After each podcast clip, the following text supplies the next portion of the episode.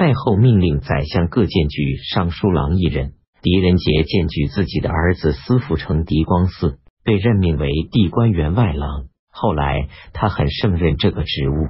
太后高兴地说：“你可以继承古代荐举自己儿子的奇袭了。”通事舍人河南人袁行冲，学识渊朴，通晓的事情多。狄仁杰器重他。袁行冲多次规劝狄仁杰，并且说：“凡居家的人必定储备干肉，肉酱以适应口味；储存人参、白术等药材以治病。我私下估计您家里山珍海味很多，我只请求列居药物的末位。”狄仁杰笑着说：“你是我药笼里的东西，怎么可以一天没有呢？”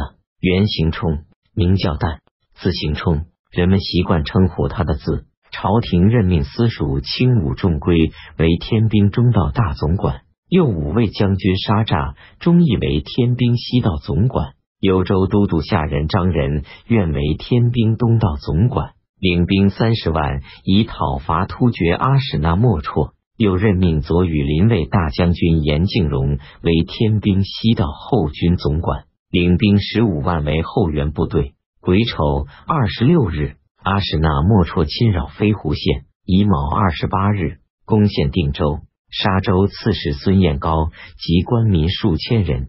九月甲子初七，朝廷任命副官尚书武幽宁为同凤阁鸾台三品。朝廷改称阿史那莫绰为展绰。阿史那莫绰指派颜之威招抚小事赵州官民。颜之威与突厥人在赵州城下手拉手。脚踏地唱万岁乐曲，将军陈令英在城上说道：“尚书职位不轻，却为敌人踏地歌唱，难道不感到惭愧吗？”颜之威低声吟唱道：“不得已，万岁乐。”戊辰十一日，阿史那莫绰围攻赵州，长史唐波惹出城接应敌人，刺史高睿和妻子秦氏服药装死，敌人把他们抬到阿史那莫绰面前。阿史那莫绰向他们出示金狮子带、紫袍，说：“投降则受官，不投降则处死。”高睿看着他妻子，他妻子说：“报答国家的恩典，正在今天。”于是两人都闭上眼睛，不再说话。到了第二天晚上，敌人知道不能使他们屈服，便杀死他们。敌人退走后，唐波惹被灭族。朝廷追赠高睿为东关尚书，定谥号为节。高睿是高的孙子。皇嗣坚持请求让位于庐陵王，太后同意。壬申十五日，立庐陵王李哲为皇太子，恢复原来的名字李显，大赦天下。甲戌十七日，朝廷任命太子为河北道元帅，以讨伐突厥。这以前，朝廷招募人。经过一个多月，还招不满一千人。等到听说太子任元帅，应募的人非常多，不久便招满五万人。戊寅二十一日，朝廷任命狄仁杰为河北道行军副元帅，右丞宋元爽为长史，右台中丞崔宪为司马，左台中丞急需为监军使。当时太子没有出征，朝廷命令狄仁杰主持元帅的事务。太后亲自为他送行。蓝田县令薛讷是薛仁贵的儿子，太后提升他为左威卫将军。安东到京略将出行，他对太后进言说：“虽然已经立太子，但外面的议论还一律不定。如果立太子的命令不改变，突厥完全可以平定。”太后很赞同。王吉善请求让太子和群臣一起在外廷朝见太后。以安定人心，获得同意。朝廷任命天官侍郎苏味道为凤阁侍郎，同平章事。苏味道在宰相任上前后数年，蓄意奉迎，取悦于人。曾对人说：“处理事情不应当明白，只要模棱两可就可以了。”因此，当时人称他为苏摩林。癸未二十六日，突厥阿史那莫绰全部杀死在赵。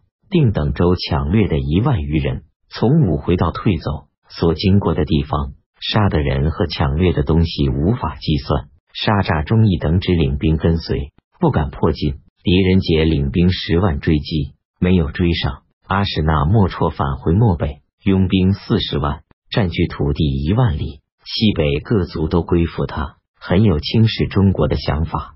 冬季十月，太后命令都城的驻军由河内王武一宗、九江王武攸归率领。癸卯十七日，朝廷任命狄仁杰为河北道安抚大使。当时河北道百姓被突厥所驱赶逼迫的，突厥撤退后害怕被杀，往往逃跑躲藏。狄仁杰上书认为，朝廷议政的人都主张惩罚被契丹、突厥胁迫而服从的人，说他们行动虽然不同，但投敌的思想没有区别。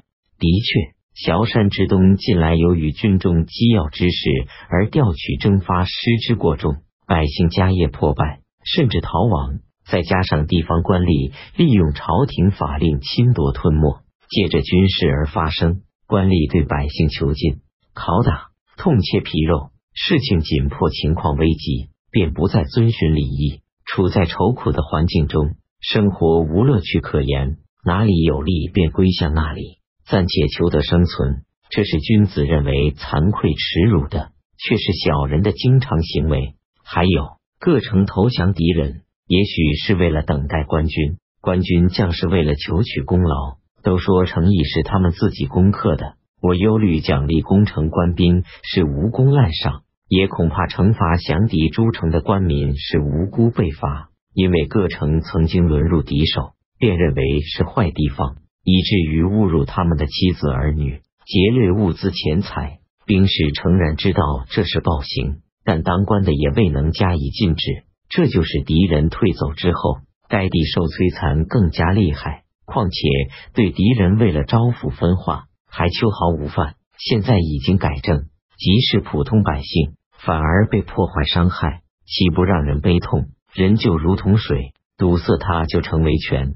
疏导它就成为河流，或通或塞都随意而流，哪里有固定的形态？现在戴罪的人们一定不在家中，而露宿野外，涉足草野，潜藏山泽之间，赦免他们的罪便出来，不赦他们的罪即放肆妄为。崤山以东的群盗就是因此而集结的。我以为边地的战事暂时发生，不值得忧虑；内地不安定，这才是大事。惩罚他们，则群众情绪恐惧；宽恕他们，则反复无常的人也会感到心安。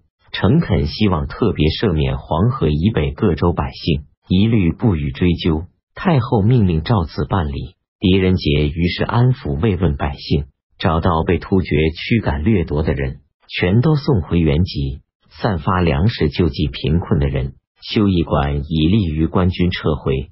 恐怕军官和使者乱索取供应，他便自己吃很粗糙的饭菜，禁止部下侵扰百姓，违犯的必定斩首。黄河以北于是安定下来。朝廷任命下官侍郎姚元崇、秘书少监李李峤同为同平章事，